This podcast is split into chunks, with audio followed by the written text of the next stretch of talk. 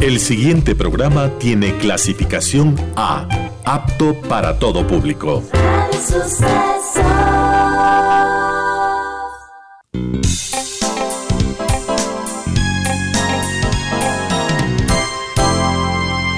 Advertencia. Este programa puede crear dependencia. Dependencia de la buena música, del comentario oportuno, del momento poético de las voces que siempre tienen algo que decir. Aquí se unen la música y la palabra, con cierto sentido.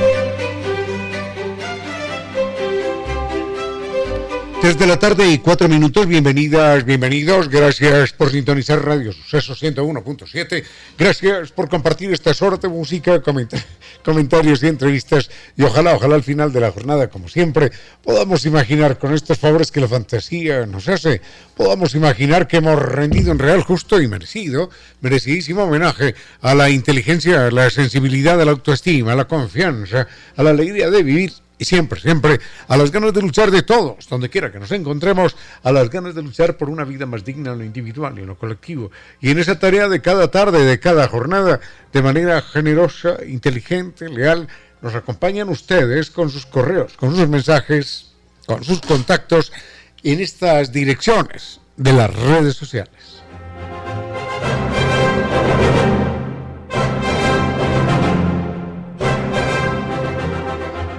Recuerden que se acabó el problema que nunca antes tuvo solución, el problema de la humedad por capilaridad ascendente. Esa humedad por capilaridad ascendente despedaza paredes, sí, pero es lo de menos. Crea también ambientes enfermizos y finalmente desvaloriza las propiedades y no tiene solución eh, cuando se piensa que con un albañil, 20 bultos de cemento y arena y demás y otra vez pintar se soluciona el problema. El problema es físico-químico y exige una solución científica. Por eso Kibli de Nova Técnica tiene esa solución. Es un equipo que está garantizado de por vida y la solución es de por vida. El mail es ecuador.novatecnica.com. La página web www.novatecnica.com. Dos teléfonos. 098 2600588 y 098 81 85 798. Recuerde, Nova Técnica de Kibli.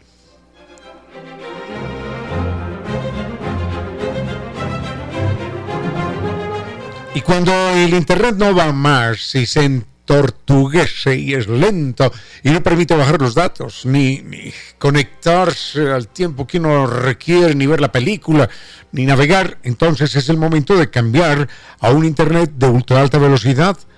Es, es la posibilidad de salir del loading. Recuerden, el Internet campeón de los Speed Test Awards es NetLife. La página es www.netlife.com O llame al 3920 triple cero. Tenemos mucho para compartir en esta tarde del 26 de enero y al frente en controles está el doctor Vinicio Soria dispuesto a entregarnos estupenda música.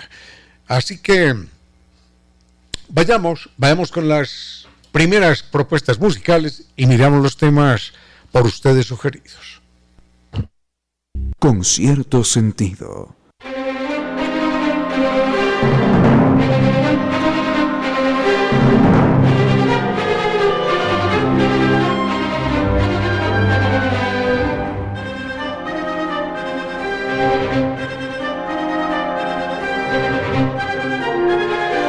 Don Edwin, gracias, gracias. Don Edwin nos saluda con varias preguntas. Son por lo menos una, varias no, por lo menos una docena de preguntas. Nos dice y nos lleva la cuenta de los temas que han quedado inconclusos en el programa. Tiene razón, don Edwin. Lo que pasa es que este programa no pretende, porque es imposible, agotar ningún tema, salvo que digamos uno más uno es dos y se acabó la historia.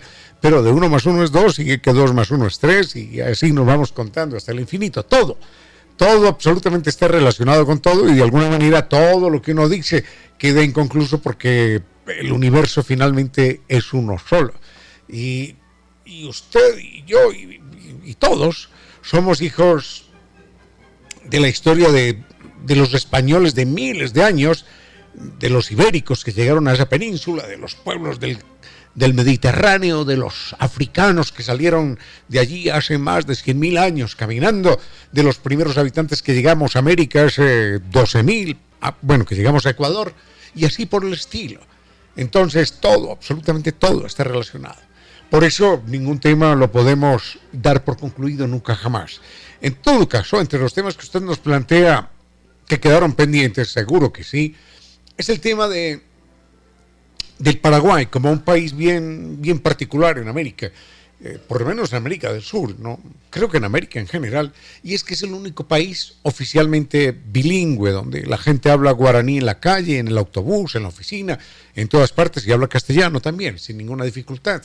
Eso se lo debemos, dije en su momento, se lo debemos a, a los jesuitas la historia del Paraguay es muy particular porque tuvo una presencia de los jesuitas muy importante, bienhechora en general, y después apareció un personaje terrible, llevado de su parecer con muchas cosas positivas, con otras negativas, que se llamó Gaspar Rodríguez de Francia.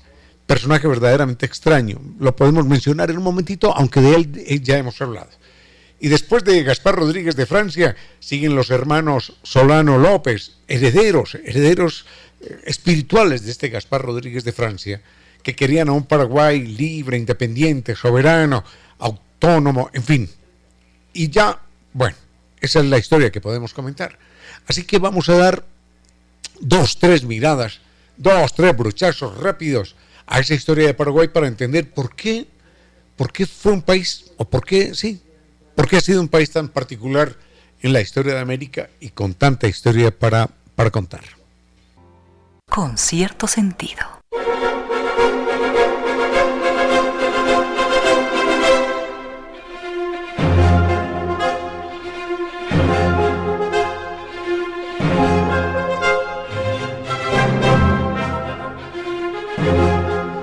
Nos vamos al Paraguay, lindo país mediterráneo.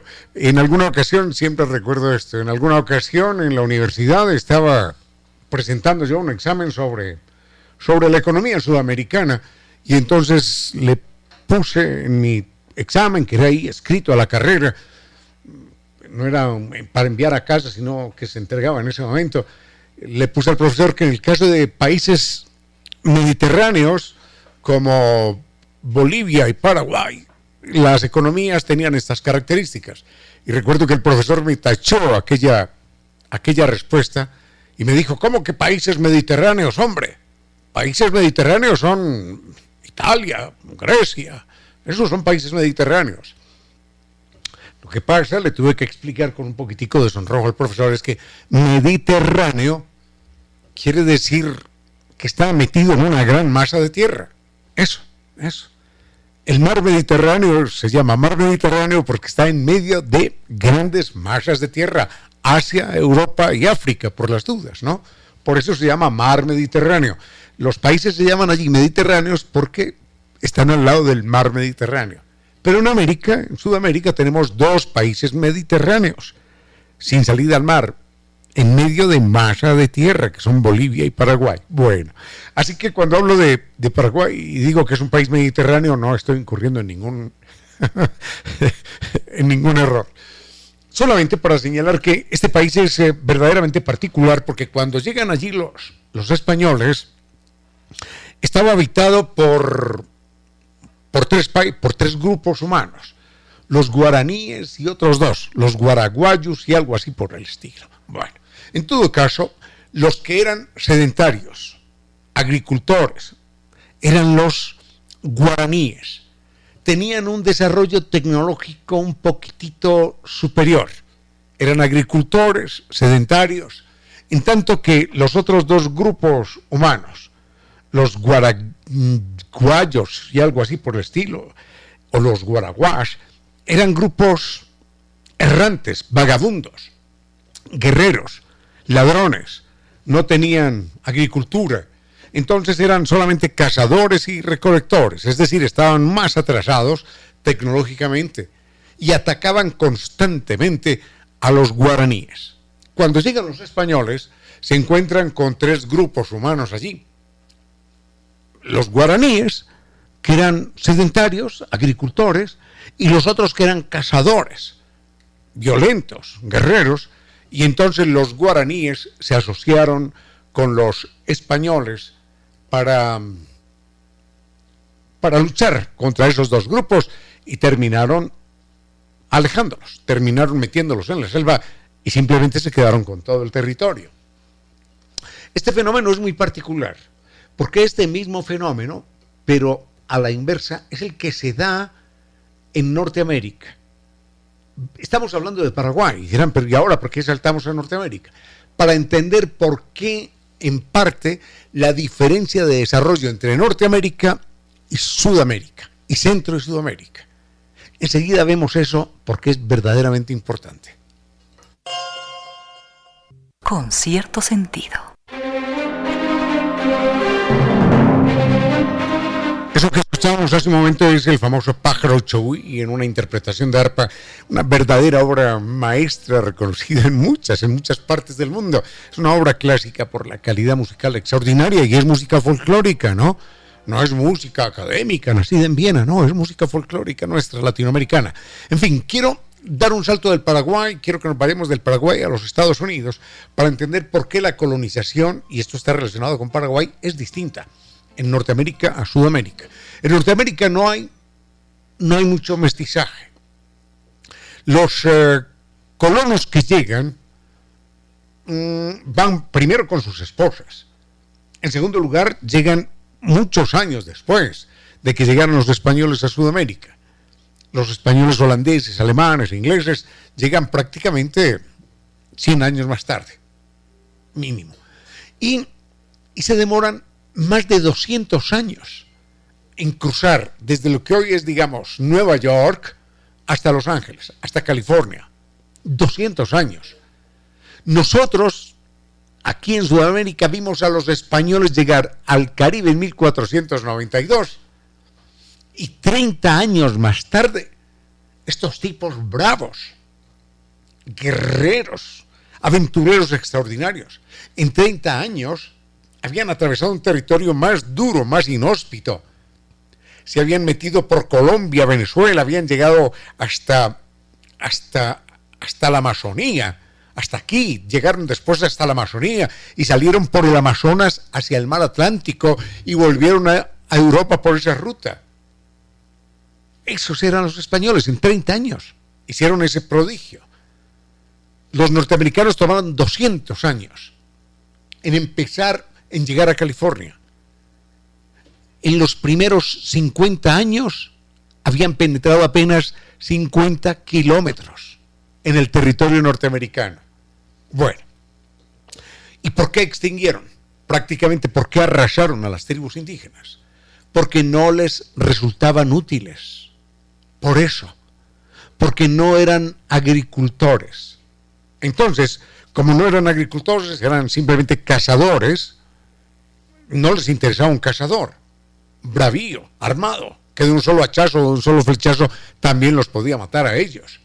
Y no tenían de qué aprovecharse. Entonces, venga, arráselos y apodérese de sus tierras. Por eso se da el exterminio casi total de las tribus indígenas en Norteamérica. Y por esa razón, como no quedaban indias indígenas, ellos llegaron con sus familias y con sus familias, con sus mujeres, con sus hijos, empezaron a repoblar ese territorio. Y en las películas del oeste y en las historias del oeste se ve cómo montaban en una carroza las ollas, la mujer, los trastos, el pico, la pala y se metían a conquistar nuevas tierras. Aquí no.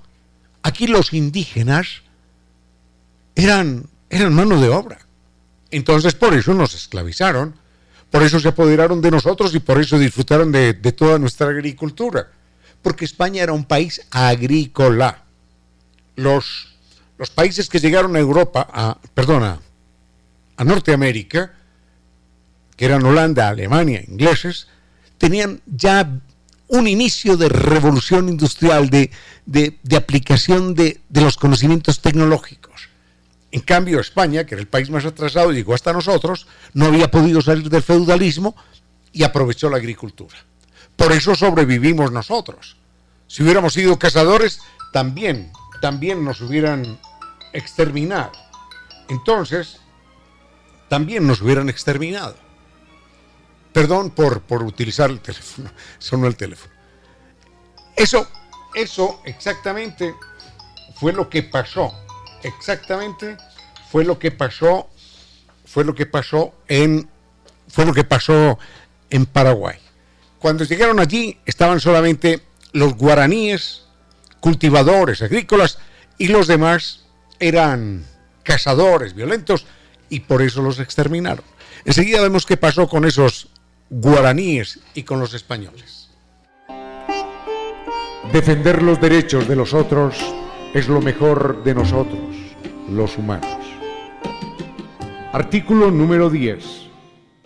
Ningún animal debe ser explotado para esparcimiento del ser humano. Las exhibiciones de animales y los espectáculos que se sirvan de animales son incompatibles con la dignidad del animal.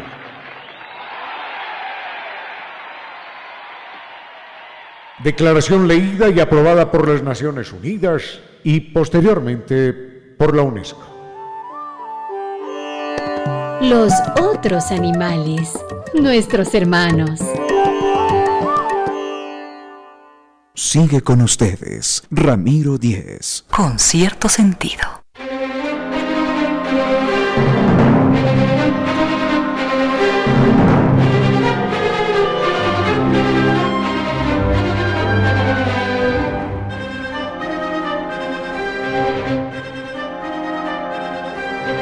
Le damos esta mirada rápida a la historia de Paraguay solamente para señalar que cuando llegan los españoles hay tres grupos allí nativos, dos son cazadores, recolectores, guerreros violentos, los otros son sedentarios, agricultores y claro, se da una alianza entre el pueblo sedentario, agricultor, que era de mucha utilidad, y los españoles. Terminan exterminando y acorralando a los otros dos grupos que quedan algunos, de los cuales quedan algunos restos por allá que se van a la selva los españoles tienen la ventaja, bueno, los españoles no, los guaraníes tienen la ventaja de que los españoles por alguna razón llegaron allí acompañados de un número grande de, jesuitas y los jesuitas lo escuchamos ahora como una muestra en esa interpretación del pájaro chohuí, los jesuitas eh, tenían una amplísima cultura, muchos, tienen una amplísima cultura en muchos campos, y en particular en la música. Entonces son los primeros que llevan un arpa al Paraguay,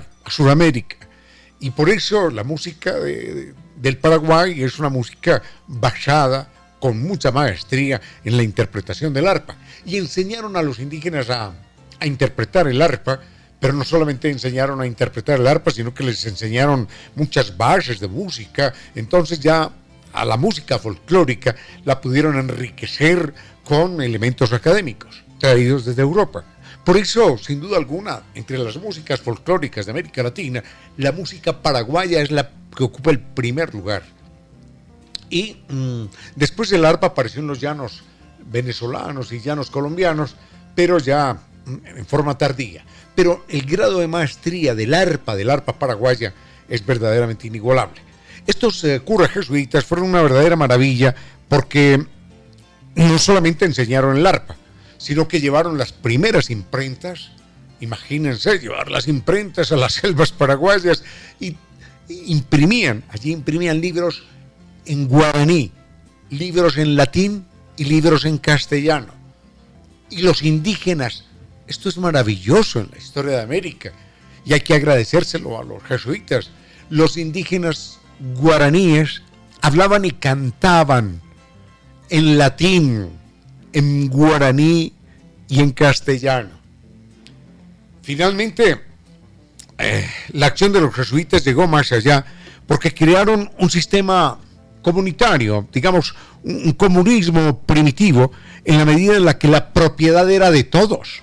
Allí no había propiedad privada, eh, no había esclavos, no había propiedad privada, la tierra era de todos, la los productos agrícolas y el ganado que había era de todos, el, trabajo era, era igualitario. Cuando alguien tenía un problema en su casa y había que reconstruirla o, construir una nueva casa, toda la comunidad se encargaba de aquello, no había ningún problema. Pero finalmente, eh, en el año de 1867, recordemos, 1800 no, 1767, los jesuitas son expulsados de América Latina por una decisión papal que yo sigo sin entender.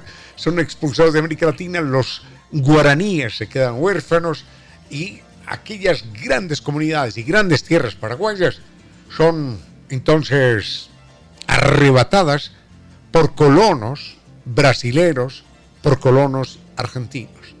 Y ese gran experimento de un país culto, soberano, termina, termina estropeándose. Por suerte, por ya en 1800 aparece un personaje que se llamó Gaspar Rodríguez de Francia. Y Gaspar Rodríguez de Francia fue un personaje que también puso su, su, su cuota para hacer de la historia de Paraguay una historia bien particular. Sigue con ustedes, Ramiro Díez. Con cierto sentido.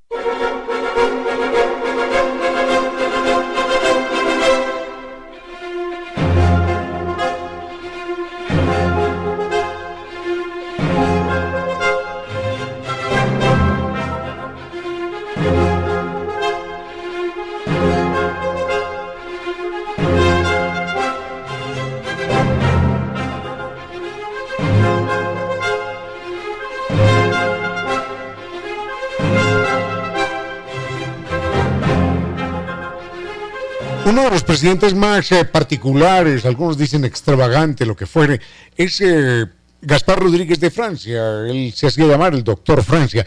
Bueno, se hacía llamar, no, la gente lo llamaba el doctor Francia. Gaspar Rodríguez de Francia es un eh, presidente del Paraguay que en su momento coincide, en términos de tiempo, digo, no, en la misma época de Simón Bolívar.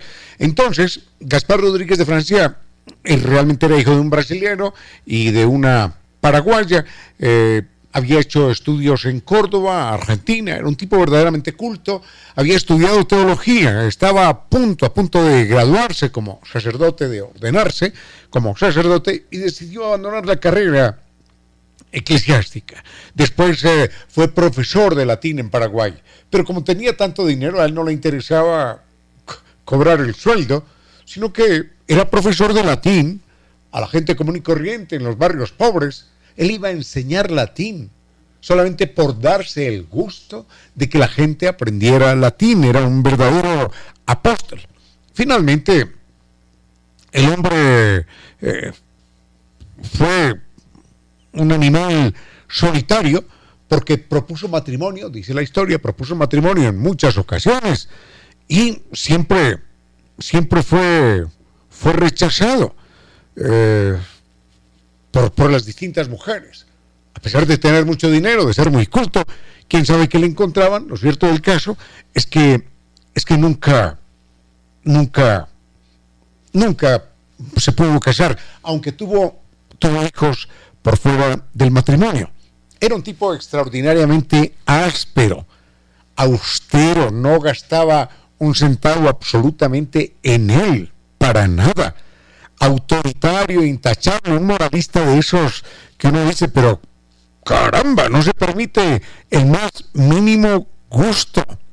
Y en un momento dado, eh, cuando ya es el, presidente del Paraguay,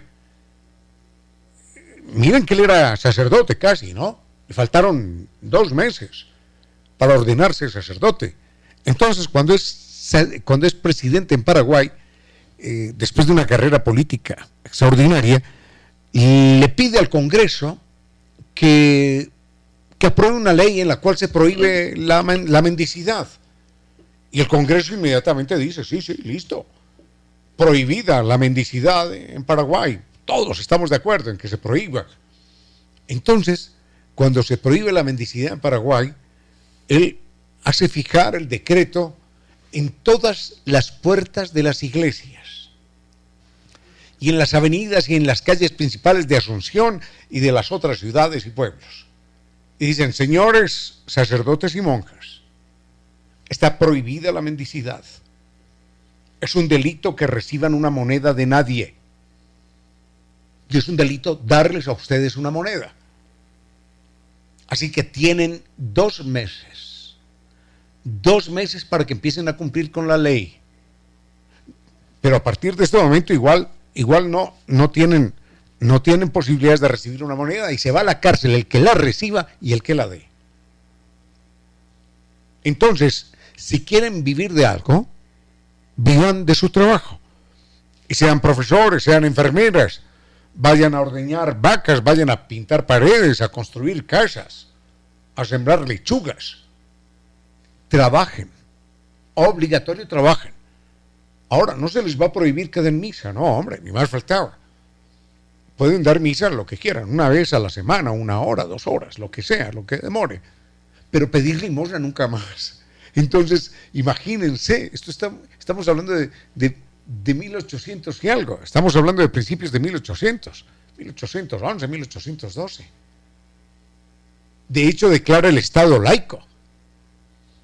Sacerdotes y monjas no pueden vivir de la ayuda de los feligreses, no pueden, porque es ilegal, porque eso es mendicidad y está prohibida y se considera un delito.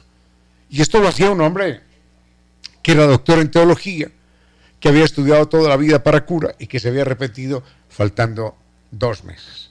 Creo que dejamos ahí a, al doctor Rodríguez de Francia y al Paraguay y vendremos con otro tema. Con cierto sentido. Dije que iba a cerrar el comentario de Gaspar Rodríguez de Francia, pero es que estoy pensando que se me quedan algunos otros pequeñitos datos verdaderamente importantes como para tener una imagen completa. Gaspar Rodríguez de Francia, recordemos, era un hombre austero, moralista, extraordinario, que no se permitía ningún gusto, ningún lujo. Eh, llegó, a, llegó a destituir a un ministro porque faltaba una moneda de 10 centavos, porque faltaban 10 centavos en unas cuentas del manejo del país, faltaban 10 centavos en impuestos por aquí o por allá, y, él no supo cuadrar las cuentas y los llegó a destituir por 10 centavos. Ese era Gaspar Rodríguez de Francia, que era, era extraordinariamente descomplicado. La gente que quería hablar con él simplemente pedía cita en el Palacio de Gobierno vengo a hablar con el presidente, ah, sí, sí, sí, si está, si está, venga, pase nomás. Si está ocupado, dígale que espere. O pida cita para otro día, a otra hora, pero atendía a todo el mundo, sin distinción. Y al Palacio de Gobierno en Paraguay entraban hombres y mujeres, campesinos y descalzos, sin ninguna, sin ninguna, sin ninguna complicación. Hay que recordar que Artigas, desde el Paraguay, le propone que se, que se alíen con, con los uruguayos. Dice que no. San Martín, desde Argentina, le propone que se una en Argentina. Él dice que no. Bolívar mandó emisarios desde, desde Colombia hasta el Paraguay a hablar con él y también los expulsó. Dijo, no señores.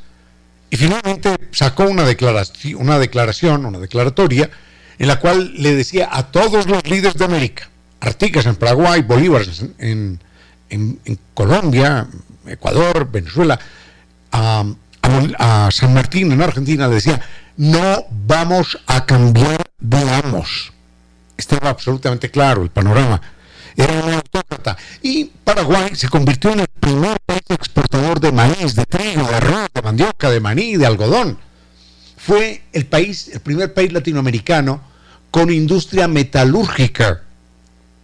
Porque él cerró los puertos a las importaciones y toda mercancía que, que entraba al país simplemente entraba una única vez y él establecía la manera de copiarla, de fusilarla, de hacer que se publicara en Paraguay. Y por eso fue la economía más bollante de América Latina. Y fue el país más avanzado de América Latina. Fue el primer país que no tuvo mendicidad. Fue el primer país que eliminó la, el analfabetismo en más del 90% de la población, en una época en la que nadie sabía leer y escribir. Fue el primer país con ferrocarril, fue el primer país con telégrafo. Bueno, eso, es un ejemplo en América Latina. Después viene Solano López, un presidente que ya es más tardío, unos años más tarde, quiero, quiero decir, y pretende mantener al Paraguay en el mismo estado de Gaspar Rodríguez de Francia. Pero en ese momento Inglaterra, que era la gran potencia del mundo, se alía, logra aliarse con Uruguay, con Argentina y Brasil, y se desata la famosa guerra de la Triple Alianza. Ya hemos contado esto, pero es que me emociona. En esa guerra de la Triple Alianza, Paraguay queda devastado, totalmente devastado. Al punto que los niños y las mujeres, recuerden que murieron cuatro de cada cinco hombres, los niños y las mujeres se pintan barba para ir al combate. Y esa desbarajuste, ese desajuste en la pirámide poblacional es un, es un desbarajuste que no se ha podido solucionar todavía. En Paraguay, 200 años después de aquella guerra, se sigue viendo que en un momento dado hubo un gran cataclismo que acabó con los, con los hombres. Y por eso se permitió y se impulsó la poligamia desde el Estado para recuperar la población, porque no había hombres. No había hombres. Cuatro de, cada cinco hombres murieron en la guerra. Al respecto, cabe señalar lo siguiente, como dato curioso. Mm, en esa guerra de la Triple Alianza, que se da, por, se da por allá en los años 1860, Colombia es el único país latinoamericano que se manifiesta solidario con Paraguay. Y entonces, en retribución, terminada la guerra, Paraguay queda despedazado y se lo reparten entre Argentina y, Brasil. A, Uruguay no le toca nada. Paraguay, en retribución, en reconocimiento a la solidaridad de los colombianos, hace que se firme una ley que todavía existe. Ciudadano colombiano pisa territorio paraguayo y es considerado ciudadano paraguayo ciudadano paraguayo pisa territorio colombiano y es considerado ciudadano colombiano. Eso desde 1860 y tantos. Vayamos ahora sí con música, dejamos a Paraguay y volvemos en un momento. A esta hora, recuerde que la ciencia es el gran antídoto contra el veneno de la superstición. 16 horas, 9 minutos. Cual un abismo es tu silencio hondo, viviré en el abismo. En pocas palabras, la poesía dijo, Cual un abismo es tu silencio hondo, viviré en el abismo.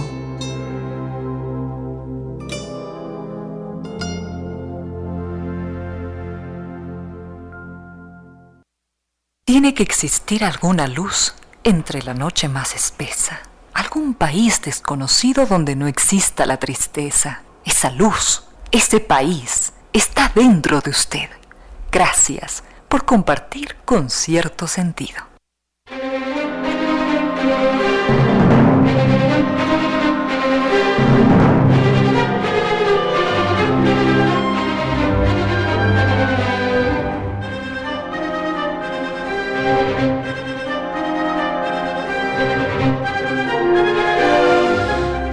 Me pide que comente las noticias internacionales. Realmente tengo muy poco que decir. Lo único que sé, con absoluta seguridad, es lo mismo que sabe usted sobre las tensiones entre Ucrania y Rusia. Es un verdadero hielo delgadito el que se está pisando en ese territorio, en ese territorio y en todo el mundo. Porque hoy, bueno, un conflicto entre Hutus y Tutsis por allá en alguna nación africana, subsahariana, entre cuatro tribus, se define allí, nada más. Habrá un millón de muertos, ¿no? Como los ha habido, pero a lanzazos y a disparitos por aquí, a disparos por allá, y a masacres.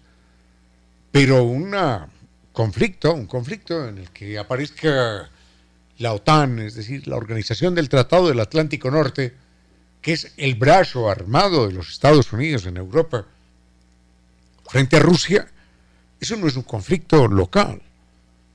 Eso se define con invasiones y con, y con ataques nucleares. Y vaya uno a saber con qué más. Así que otra vez, otra vez en este momento, como en la famosa crisis de los misiles en el año 62 en Cuba, 62, 63, eh, otra vez el mundo está pisando hielo delgadito. Porque la verdad es que el doctor Giovanni Córdoba, que está ahí en controles, y usted, y su familia, y las personas que van por la calle, y yo aquí sentado, todos somos rehenes de un puñado de terroristas. Todos, todos los que tienen en sus manos el poder nuclear caben en una buceta y sobra espacio. Y somos 7.500 millones de rehenes. Y entonces, en cualquier momento, cataplum. Cataplum por aquí, cataplum por allá. Y eso que ya los psicópatas de Corea del Norte están un poquitito más tranquilos. Pero en cualquier momento, en cualquier momento la arman. Y hoy ya no hay, no hay vuelta atrás. Hoy no hay punto, no hay punto de, de, es decir, ya llegamos al punto de no retorno en materia nuclear. Esto parece absurdo, pero tenemos capacidad automática, ya no depende de que fulano, pum, dispare, no, sino que si se dispara una sola bomba nuclear, una sola, entonces las otras responden automáticamente. Ya no depende de que, hombre, ¿será que disparamos o no? No, no, no. Ya están programadas de tal manera que se detecta una explosión nuclear y todas las demás explotan automáticamente y la orden viene desde un satélite. Se acabó la historia. Y no solamente del planeta Tierra no queda nada, sino que la explosión es capaz de sacar de órbita a Mercurio, por supuesto, a Venus, a la Tierra y a Marte.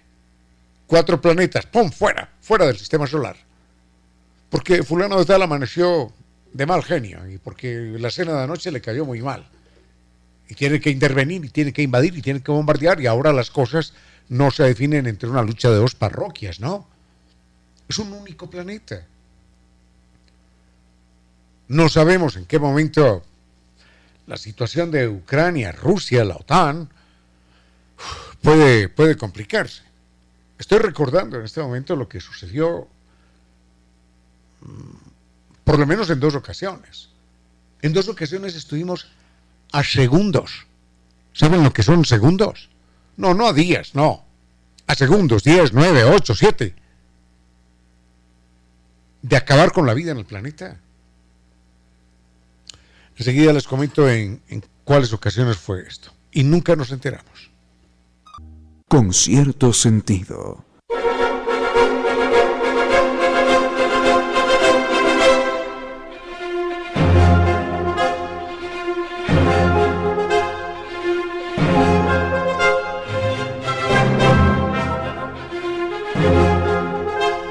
No sabemos en cuántos momentos la humanidad estaba a punto de desaparecer como consecuencia de actos demenciales, pero uno de esos acontecimientos eh, famosos fue por allá en los años ochenta y tantos, noventa quizás, eh, cuando Ronald Reagan, el famoso presidente norteamericano, eh, que era un personaje bien curioso, ¿no?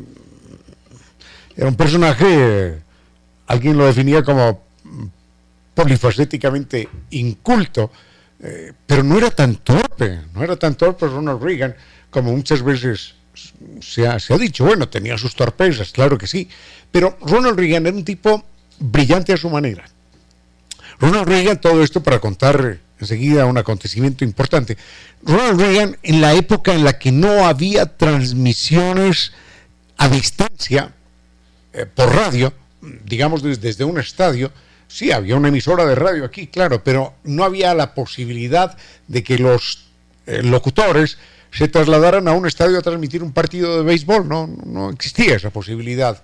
Ronald Reagan era comentarista deportivo y tenía, después de, de su programa de comentarista deportivo, tenía un programa sobre agricultura, sobre vacas, que era lo que él más conocía. Entonces, miren este prodigio. Esto no lo hace cualquiera, ¿no? Ronald Reagan iba al estadio de béisbol, veía el partido y por la noche lo transmitía de memoria. Ese, ese es un prodigio de la memoria y de la capacidad verdaderamente extraordinaria. imagino que tomaba alguna nota por ahí, pero ser capaz de transmitir un partido de béisbol de memoria, eso lo hacía Ronald Reagan. Y después seguía hablando de cualquier cosa. Cuando era presidente, le tocó a él inaugurar una nueva serie de estaciones de la ABC de, Estados Unidos, una poderosa cadena de radio. Entonces, mm, Ronald Reagan llegó como invitado a, la inauguración de los equipos, de las instalaciones, qué sé yo, y él se acordó de su vieja época de comentarista de radio y tomó los micrófonos y tenía una poderosa voz de locutor y una buena dicción. Y eso fue lo que lo llevó también a la presidencia, su habilidad como, como comunicador.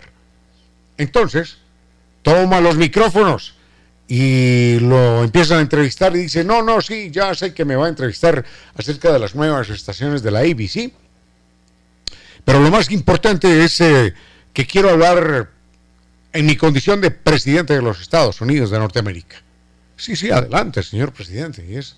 Entonces dice, informo que hace unos minutos he ordenado la destrucción del imperio del mal. Ya nuestros misiles atómicos están ah, dispuestos en sus nichos de seguridad han sacado las cabezas atómicas para eh, dispararse todos a una contra la Unión Soviética. En una hora no quedará del imperio del mal absolutamente nada. He ordenado la destrucción atómica del imperio del mal. Ya basta con los comunistas. Bueno, esto lo dice completamente serio. Y así como esta conversación que tengo con ustedes, que tenemos aquí, puede ser que estuviera hablando de farándula o de fútbol, está siendo escuchada por todos los satélites en este momento para saber de qué estamos hablando. Parece mentira, pero sí es.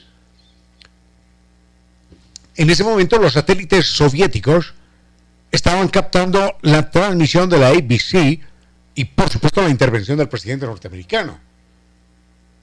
Cuando oyen esto, los satélites automáticamente, sin intermediación de ningún ser humano, transmiten la orden de alerta a sus propios satélites. Y los propios satélites dan la orden a sus nichos atómicos para que preparen la defensa. Se abren las compuertas y asoman las cabezas nucleares de la Unión Soviética. Entonces, cuando los satélites norteamericanos ven que se abren todas las cabezas de las bombas atómicas soviéticas, de los misiles, dan la orden para que los suyos hagan lo mismo. Y en un momento dado el planeta se erizó de misiles atómicos desde Estados Unidos a Rusia y desde Rusia a Estados Unidos, desde la Unión Soviética a Estados Unidos. Y solamente esperaban el primer chispazo a ver qué pasa aquí, hasta que intervino por allá un ser humano de alguna parte y dijo, no, no, un momentito, que esto, esto es un error, esto es un error, tiene que ser un error porque sacar las cabezas atómicas y llevan 15 minutos y no disparan, es un error. Y los dos pensaron igual. Enseguida, después de aquel discurso el que anunciaba la destrucción de la Unión Soviética por un ataque nuclear sorpresa, Ronald Reagan cambió de tema, jiji, jaja, y con todas sus historias del béisbol, y empezó a hablar de vacas, que era más o menos lo que él conocía. Y oh, respiraron profundo. Pero eso, eso fue una broma del presidente Reagan, que estuvo a punto de acabar con la vida en el planeta. Mm, voy a buscar otra historia sobre, sobre ella escribí hace tiempo y ojalá la pueda encontrar con cierto sentido.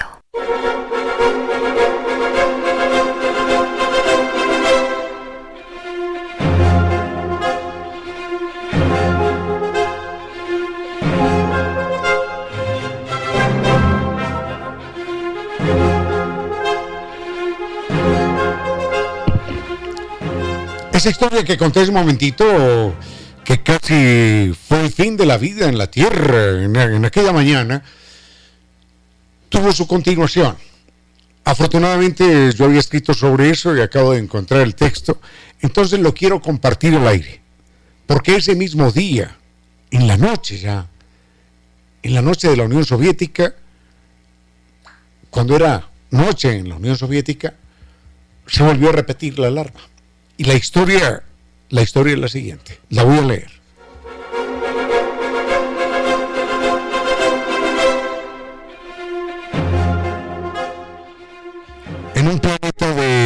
Puntos suspensivos, mire a su alrededor, vea las noticias, recuerde la historia, lea los diarios, en fin.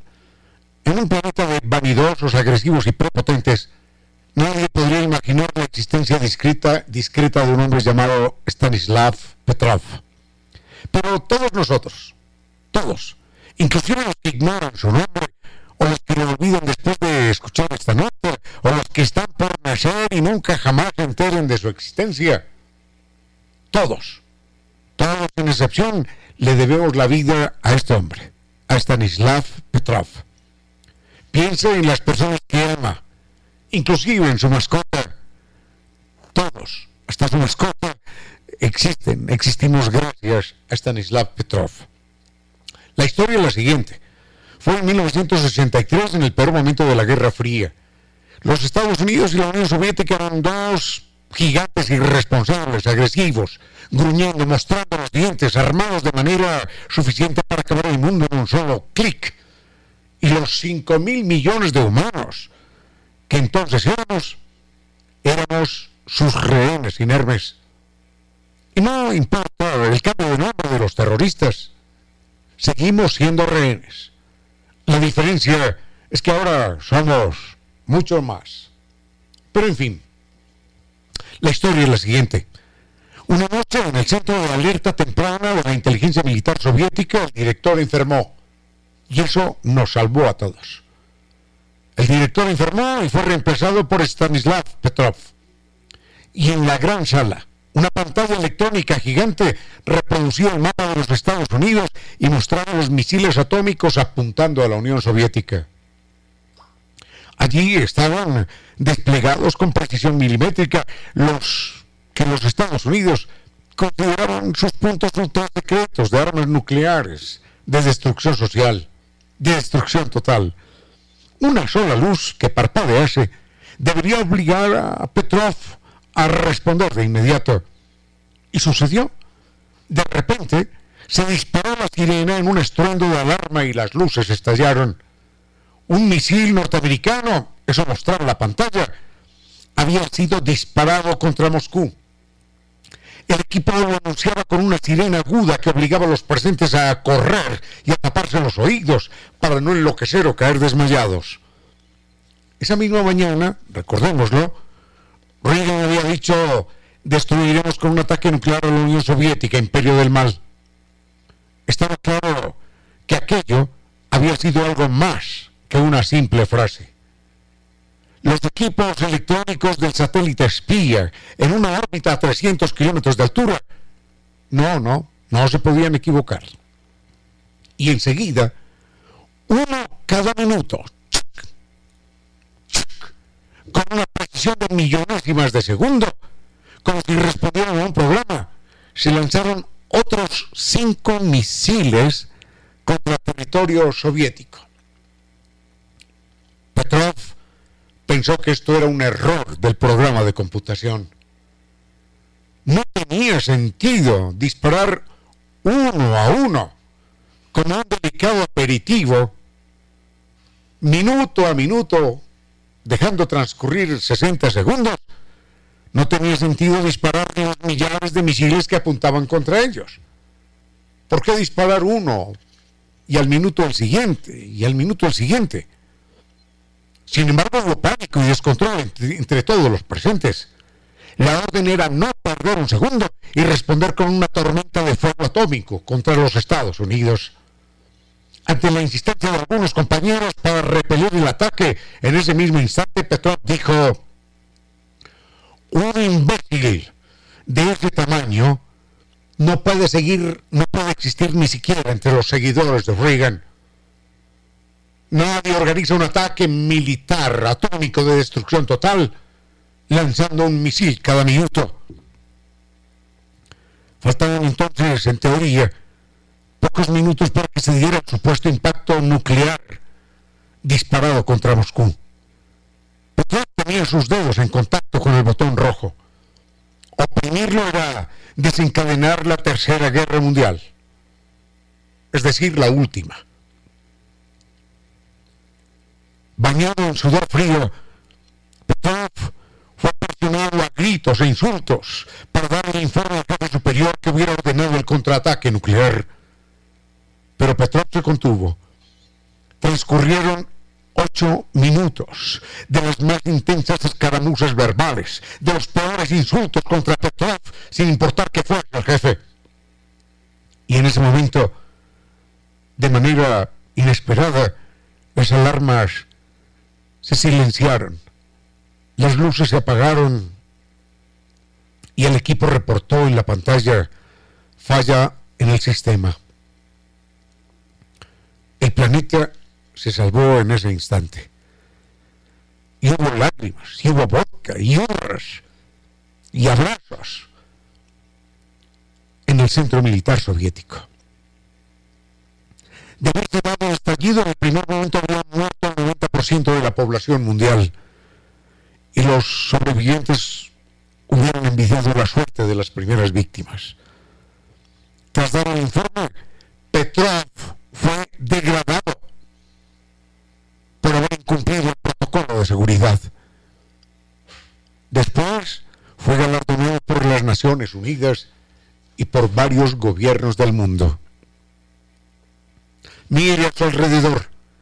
Todo lo que hoy amamos y justifica la vida y la lucha de cada instante existe gracias a Stanislav Petrov, Petrov que a sus 77 años vivía en un departamentito de dos cuartos, con algo de frío y con una pensión,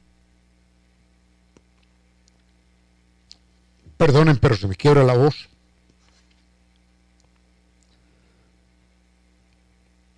y con una pensión de 200 dólares al mes.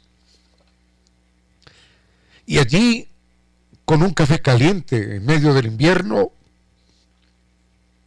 jugué con él una partida de ajedrez que me ganó de buena manera, porque aunque lo puse en aprietos con un ataque de alfiles, él fue más sabio en la defensa.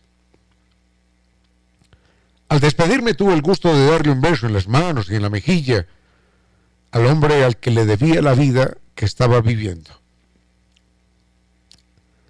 Post-scriptum. Stanislav Petrov, en mayo de mil, del año 2017, abandonó este mundo el mismo que él había salvado. Así que no olvidemos nunca su nombre. En silencio, ese rayo de luz que entra por su ventana quiere decirle que a esta hora la música y los comentarios se disfrutan con cierto sentido.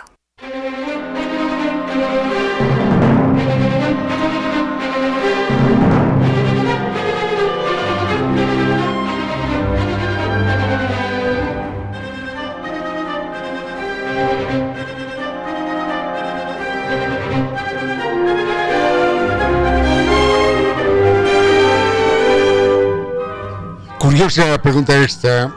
¿Qué es esto de la medicina geográfica? Me dice un oyente que lo leyó en estos días. Ah, dice que el doctor fulano de tal es experto o graduado en medicina geográfica. No sé que en el país, no sé, no sé que en el país exista esa especialidad, pero la medicina geográfica en todo caso es, eh, o también epidemiológica, también se le conoce así, son los médicos que monitorean las enfermedades que son típicas en alguna, en alguna zona específica. Por ejemplo, hay territorios en los cuales eh, en los cuales es eh, más común una enfermedad que otra. y que en el resto de los demás territorios. Entonces, en ese caso, eh, un médico geográfico o epidemiológico, o epidemiólogo, mejor, no epidemiológico, sino epidemiólogo, un médico epidemiólogo debe investigar cuál es la causa de esas enfermedades. Si es que hay toxinas presentes en, el medio ambiente, en la alimentación, por la presencia de alguna fábrica de fumigaciones, por, por un problema de, de genética, también puede darse.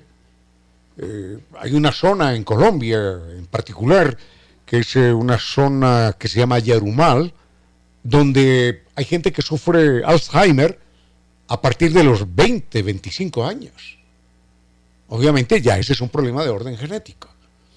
Hay una zona en, Brasil en la cual hay, hay una forma de enanismo, y es, pero curiosamente estas personas que sufren esta particular forma de enanismo que es distinta a la que uno conoce normalmente, porque no son personas que, que son deformes, no, sino que son personas morfológicamente perfectas, armónicas, pero solo que pequeñitas, pequeñitas. Pero no tienen deformidad en las piernas y en los brazos y en la cabeza, no. Son personas que se quedan absolutamente pequeñitas. Son personas adultas, pero en miniatura. Y estas personas casualmente no tienen no tienen cáncer, no sufren cáncer. Este síndrome que se da en Brasil también se da en alguna región de Israel, curiosamente. Entonces allí hay una, una memoria genética, una condición genética. Eh, yo no sé si en nuestro país, yo no sé, exista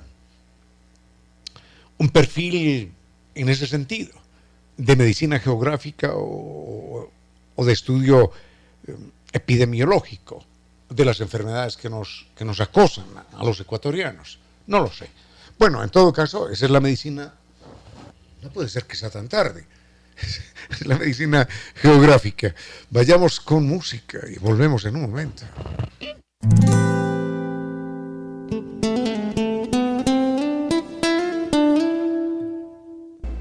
Con cierto sentido.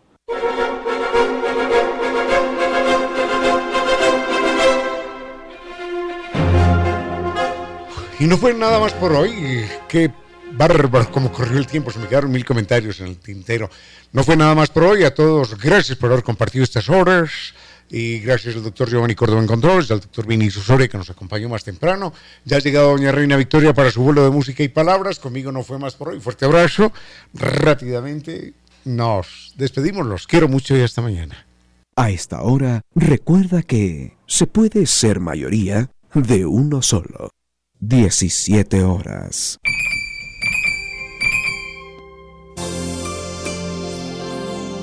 Son más lejanas las lejanas estrellas, lejos de ti. En pocas palabras, la poesía dijo,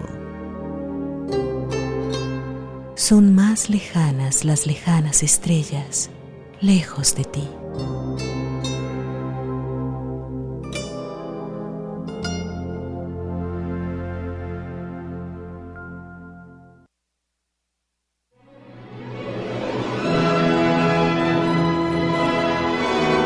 Y ahora bienvenidos todos a un vuelo de música y palabra. Bienvenidos a este espacio con cierto sentido, con Reina Victoria Díaz, para que disfruten de un vuelo de música y palabra. Queridos amigos, el reloj marca las 5 de la tarde, 5 en punto y todos listos para despegar, para que nuestra imaginación vuele, que se acompañe por la música, por la palabra y que lleguemos hasta otros territorios. Juan Carlos nos escribía y nos decía que ayer estuvimos conversando en francés. Por supuesto que sí, ¿cómo íbamos a dejar a un lado la langue de l'amour, el francés que es esa lengua que nos recuerda a las grandes voces, que nos recuerda a la Belleville, um, París, la, la ciudad luz, que tanto nos hace soñar sobre la cual varios se han inspirado para crear grandes obras de la literatura, en fin. Podemos, si es que ustedes quieren, hoy día transitar por esas calles parisinas o si no, transitar en esos senderos complejos, Mm, casi que son unos vericuetos de nuestro cerebro para comprender nuestro comportamiento. Escucho ya que están entrando algunos de sus mensajes, voy a revisarlos. Recuerdo nuestro correo electrónico con cierto sentido ecuador gmail.com o si no Twitter arroba reina victoria DZ, Facebook con cierto sentido y y la red social de Instagram arroba reina victoria 10. Enseguida continuamos y al frente en controles el doctor Giovanni Córdoba que en este momento nos va a entregar un estupendo tema musical. Desde Santander, John reporta sintonía. Qué alegría, como se los repito con mucha regularidad, que nos encontremos aquí en el Ecuador, en Colombia, algunos en España, otros en Estados Unidos. Justamente hoy día nos escribía Mao Rivadeneira desde Boston, quien nos ha hecho una bellísima caricatura. Vamos a subirla enseguida a nuestras historias de Facebook con cierto sentido e Instagram arroba Reina Victoria 10 para que puedan conocer el trabajo de esta artista. En todo caso, queridos amigos, siempre es muy bello pasar todas estas semanas junto con ustedes. Ahora estábamos a punto de tratar esos diferentes temas que ustedes nos proponen. Veo que por acá está en sintonía Liliana Cantos. Qué alegría tan inmensa también saber que, que puede escucharnos. Ella está en este momento en sus labores de trabajo. ¿Y qué les parece, queridos amigos, si es que ahora revelamos algunos estudios que se han hecho sobre la mente, sobre el comportamiento humano que la gran mayoría de las veces nos cuesta tanto comprender? A veces tenemos unos comportamientos que decimos, pero ¿cómo? ¿Es esto innato? ha estado presente desde el día en el que nací, en qué momento se dieron estas actitudes mías o de nuestros bebés. Enseguida lo conocemos. Gracias a Gladys Mora, quien se encuentra en sintonía, también Liliana, desde su tiendita biológica. Ya nos contarán todos ustedes sus diferentes actividades que realizan en cada uno de sus respectivos sitios de trabajo mientras compartimos vuelos de música y palabra con cierto sentido. Ahora estábamos a punto de aterrizar en nuestra mente en cuán compleja es y cómo ciertos comportamientos que nos parecen inexplicables encuentran su explicación en la ciencia se ha descubierto recientemente que los bebés saben de alguna manera que nosotros como seres humanos estamos dispuestos a compartir saliva con ellos. Y esto quizás nos suene un poco desagradable, extraño, pero son cosas que suceden. A veces compartimos un helado, le damos un beso a la pareja, y cuando esto sucede, no nos importa ese intercambio de gérmenes porque se produce cuando hay un vínculo entre esos seres humanos que apreciamos. Y recientemente se realizó un estudio con un considerable grupo de control que revela que inclusive los niños que tienen ocho meses tienen ya incorporado ese concepto, esa idea, y por ese motivo están dispuestos a hacerlo. Es un estudio bellísimo porque habla sobre nosotros, la interacción humana, el vínculo, la conexión que tenemos con el otro. Y, y además es un estudio que ha tenido varios años en desarrollo, entonces es una verdadera alegría finalmente toparse con la evidencia y poder transmitir los resultados, por supuesto. Entonces, nosotros como seres humanos, como ya lo hemos mencionado en varias ocasiones, tenemos una infinidad de relaciones con los otros y no solamente eso, tenemos diferentes actitudes que nos hablan sobre ese vínculo, qué hacemos para para interactuar, para fortalecer también los vínculos. Entonces, en ese proceso, y como son tan variadas las relaciones, necesitamos identificar cuál es esa relación, ese hilo mucho más cercano.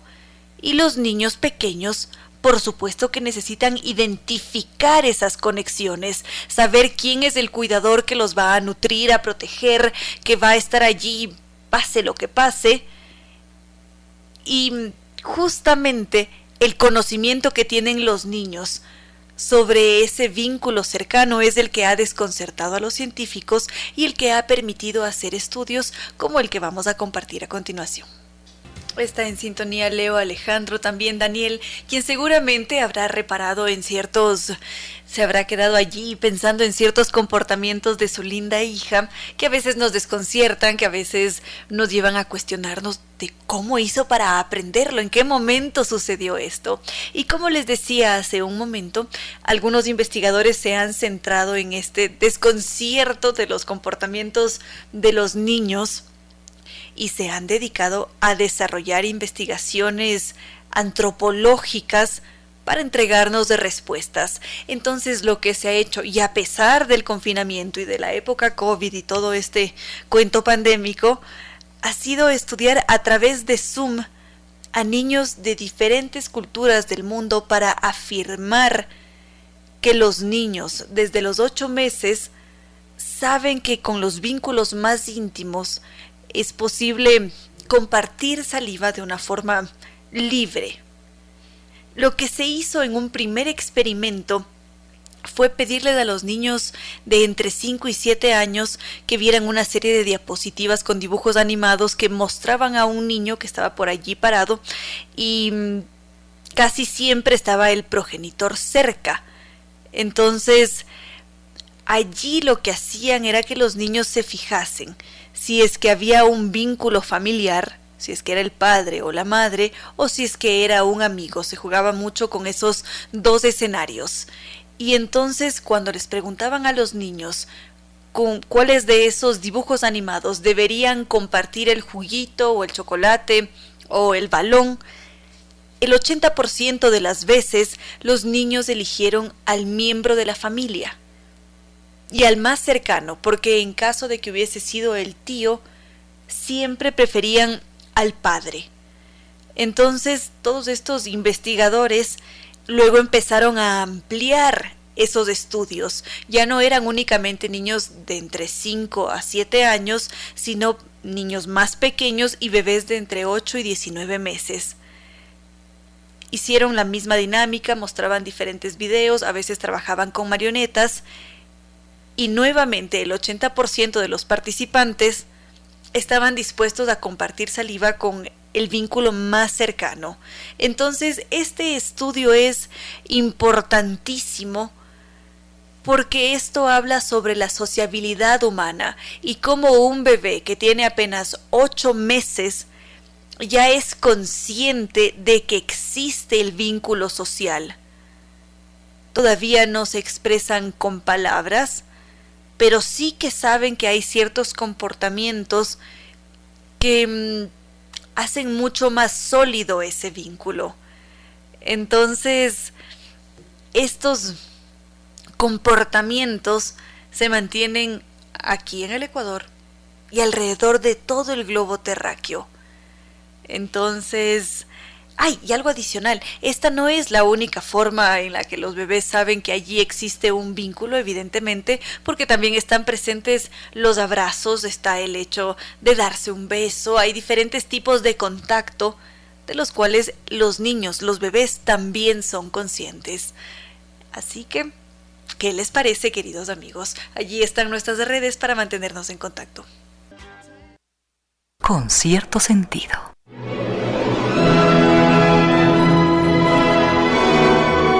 Ayer conversábamos sobre los museos, algunos de ustedes habían manifestado su interés, otros no tanto, y justamente recordaba esos diálogos modernos que se producen entre el museo tradicional y, los nuevos discursos. Y mientras estuve pensando, recordé que ahora en el Museo del Prado, y para quienes están allá en Madrid como Andrés, también está la familia Manosalvas, está Fabricio y algunos otros, en este momento hay una exposición en curso sobre cómo América conquistó, enamoró a Europa. Y justamente en esa exposición nos podríamos encontrar con esos nuevos discursos, con estas nuevas formas de hacer museos.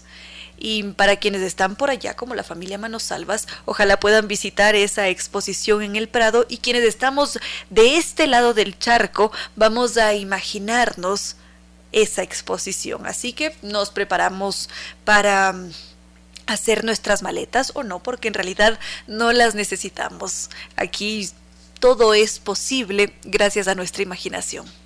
Gracias a Robinson Dávila por su mensaje que nos preguntaba por el live que tenemos hoy a las 8 de la noche a través de mi cuenta de Instagram arroba reina victoria 10. Vamos a entrevistar a Karen Montero, una joven bailarina. Ya contaremos su historia, en cuáles son sus proyectos, en qué se halla Karen Montero. En caso de que ustedes no tengan Instagram, siempre pueden pedirnos el enlace para que puedan ver después la entrevista. Y no es necesario tener una cuenta, sino que simplemente acceden al enlace y de esa forma la ven. O si no, ya, ya veremos si es que manejamos otra dinámica.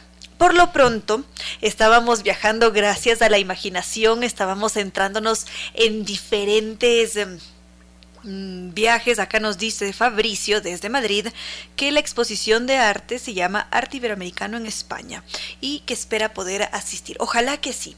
En todo caso, como les decía, esta exposición narra cómo América fue capaz de conquistar también a Europa porque lo hizo de una u otra manera con toda su belleza, con sus especies, con todas las rarezas que en un principio fueron temidas, terminaron por enamorar a los habitantes de ese continente, del viejo continente.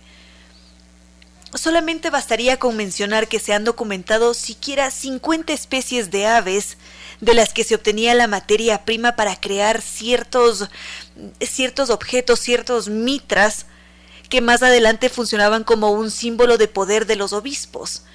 Es importante tener en consideración que estas mitras fueron un préstamo nuestro, habían sido tomado prestadas desde de los aztecas porque ellos fueron los creadores de las mitras. Entonces eran estos textiles bastante opulentos que poseían plumas de ciertas aves y que en su momento llegaron a ser usadas por Moctezuma y también por muchos otros gobernantes, principalmente por los jerarcas aztecas. Y es así como nos damos cuenta de que se produjo también un flujo de información, de transmisión de conocimientos de nuestra parte. Hay varios préstamos que ellos hicieron de nosotros podríamos pensar también en varias iconografías que servían para evangelizar hechas por los europeos en un material que era nuestro, la pasta de maíz. Entonces vemos claramente esta fusión que se dio entre América y Europa durante todos los años de la conquista y fue también en buena medida porque nuestros pueblos, con toda su belleza, con sus formas, con su arte, quienes también conquistaron al viejo continente. Vamos a hacer una pausa cafecito y volvemos. Sigamos entonces con esta conquista que se dio desde América hacia España. Fueron varios los que manifestaron su amor, su interés por esas curiosidades que se encontraban en el nuevo continente. Y uno de los grandes fue Alberto Durero. Hemos conocido su historia aquí en este espacio, está subida en el canal de Spotify con cierto sentido. Y Durero fue uno de los grandes maestros de la historia del arte, un hombre entregado en un ciento por ciento a la perfección, a la estética, al manejo de las manos, por ejemplo. Él tiene un, un estudio de manos sencillamente extraordinario. Cuando Durero se encontró con esas curiosidades que habían sido traídas desde el nuevo continente, él dijo que jamás en su vida había visto nada parecido a esa belleza, Nada le había alegrado tanto el corazón como esos objetos que habían llegado desde América, porque en ellos él había descubierto aspectos extraordinarios, se había quedado admirado con el ingenio de esos hombres de países remotos, y por supuesto quedó enamorado con lo que se había encontrado. Este escritor mexicano, se me fue el nombre, Carlos Fuentes, él solía decir constantemente que le gustaba imaginar que las meninas de Velázquez siempre estaban viendo hacia nuestro continente, porque ellas también, y toda Europa, se habían quedado hechizados con, con nosotros, con América. Entonces, para quienes estén por allá o tengan programados viajes, saben que hay una extraordinaria exposición donde hay más de una curiosidad en donde nos vamos a encontrar con estos artefactos que se desarrollaron en su momento para poder em, servirse el chocolate, porque además se prestaron varias costumbres, ciertos sí, ciertas costumbres que teníamos acá se llevaron allá y empezaron a desarrollar platillos para poder consumir los alimentos. En el caso del cacao se tomaba muy, muy, muy caliente, entonces empezaron a crear estos artefactos en plata que les permitían manipularlo, beberlo, tenerlo allí en la mesa y son muestras de esa conquista que se produjo. Con cierto sentido.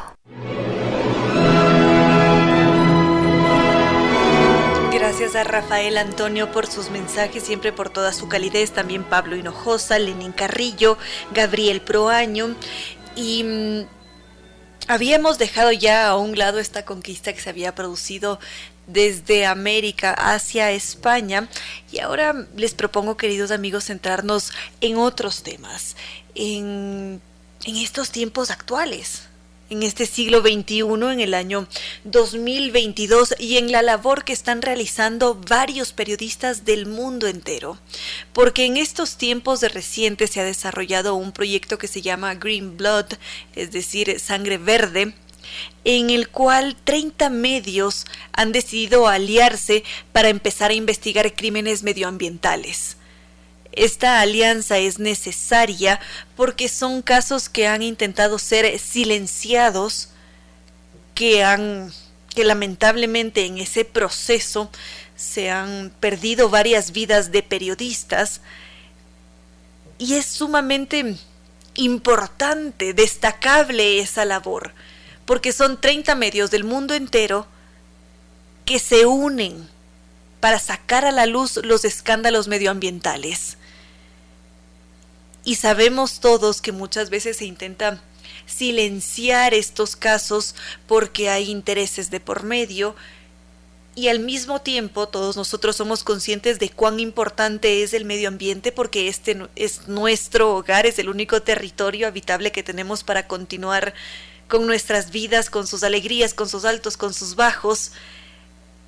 Entonces, lo que me gustaría en este momento es compartir con ustedes, voy a cargarlo en nuestro sitio mm, de Facebook con cierto sentido, también lo podría compartir a través de Twitter, arroba Reina Victoria 10, el tráiler de este, de este proyecto, de esta alianza entre 30 medios del mundo entero, hasta que finalmente pueda ver la luz, podamos disfrutar de él.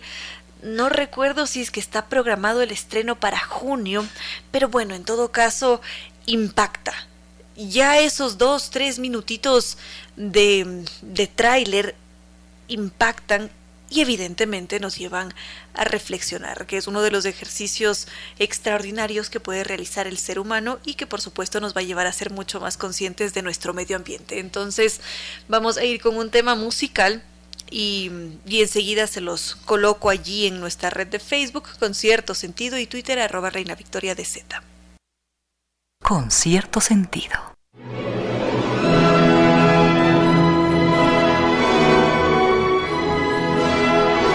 Acabábamos de escuchar un tema musical en francés y escuchábamos a este hombre, a esta gran voz que mm, se pregunta si es que va a quedar en este mundo tan contaminado, tan acabado, un pajarito que cante. No me había dado cuenta de la hora, queridos amigos, son prácticamente 10 para las 6 de la tarde y hoy día esperábamos a un entrevistado porque justamente nos habían propuesto desde Solca hablar sobre cáncer infantil, sobre el cáncer en general y no se han presentado hoy. Vamos a ver qué nos dicen, qué fue lo que sucedió. Es una pena, evidentemente, porque se pierde este espacio. En todo caso, vamos a ver si es que se reprograma esta entrevista. Queridos amigos, algunos de ustedes han preguntado una y otra vez por las historias de la vida y del ajedrez que solía escribir Ramiro semanalmente en, en diferentes periódicos. Les habíamos prometido tener noticias muy pronto sobre esas historias y, ya ahora las tenemos, ya, ya están, ya están prácticamente a punto de salir del horno. Historias de la vida y del ajedrez va a estar ahora disponible una vez a la semana a través de nuestras redes sociales. Va a estar disponible tanto en Facebook como YouTube. Ya dependerá de cada uno de ustedes cuál es la, la plataforma que prefieren utilizar, pero en todo caso, a partir de mañana jueves y de aquí todos los jueves vamos a poder disfrutar de esas historias, de la vida y del ajedrez. Así que los invitamos a seguirnos a través de nuestros canales, también a compartir esas historias ya una vez que las vean van a estar, como lo había dicho, en nuestro canal de YouTube Ramiro Díez y Reina Díez con cierto sentido todos los jueves a partir de mañana. Y si es que prefieren Facebook con cierto sentido todo separado, allí van a encontrar nuestras efemérides, por supuesto, y también los jueves estas historias de ajedrez. Recibo sus mensajes, Daniel, tengo dos Danieles por aquí, también desde Cali nos están escribiendo Juan Ramiro Paredes, Pablo Roldán, sigo revisando, ah no, ya no tenemos tiempo para revisar los mensajes y para tratar más temas, pero bueno, queridos amigos, vamos a ir con un tema musical, eso sí, y ya enseguida nos despedimos. Con cierto sentido.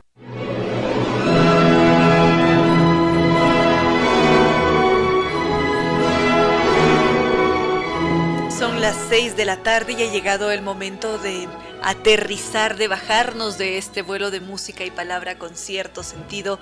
Gracias a quienes nos acompañaron desde Cuenca, como Lina Enderica. También veo que por acá nos está escribiendo Ramiro Vinuesa, también Leonardo, muchas gracias a todos ustedes. Por acá también Gabriel se pregunta por los pronósticos para el partido de mañana. Ecuador se estará enfrentando a Brasil. Pronósticos, doctor Córdoba. Todos nuestros amigos quieren saber cuáles serán. Uno uno nos dice el doctor Córdoba. Y ustedes, queridos amigos, quiero leerlos. Están allí nuestras redes, Facebook con cierto sentido, Twitter arroba Reina Victoria DZ e Instagram arroba Reina Victoria 10. Seguiremos conversando. Mañana será un nuevo día para continuar con esas propuestas que ustedes nos han hecho. Por lo pronto, queridos amigos, Agradezco también al doctor Giovanni Córdoba en Controles por la estupenda selección musical, por apoyarnos siempre, por estar aquí como copiloto en este vuelo de música y palabra con cierto sentido y a nuestros queridos auspiciantes. Nova Técnica, ya sabemos todos que si llegamos a presentar un problema de humedad en nuestro hogar, en el trabajo, en cualquier sitio, Nova Técnica se encarga de hacer el diagnóstico preciso para inmediatamente entregarnos una solución de por vida. Por lo tanto, la garantía será también de por vida. Para contactarnos con ellos, lo podemos hacer a través del número 098 26 588 o 098 81 85 798 o su correo electrónico ecuador también NetLife, el Internet seguro de ultra alta velocidad, que nos dice que se ha dado cuenta de que algunos de nosotros continuamos en un estado loading, porque no podemos terminar de ver la película porque los loadings invaden las pantallas. Gracias a ellos, muchos salieron de ese estado, así que ¿por qué no cambiarse al Internet tricampeón de los Speed Test Awards? NetLife, su sitio web www.netlife.es o su número de teléfono 392 40. Por acá Rafael nos dice que este, este vuelo de música y palabra con cierto sentido ha volado en efecto. Y lo más bello es que hemos volado todos juntos aquí en el Ecuador y desde diferentes sitios del mundo. Mañana será un nuevo día y en este punto no queda más que decirles que no fue más por hoy, que los queremos mucho y que nos encontraremos este jueves.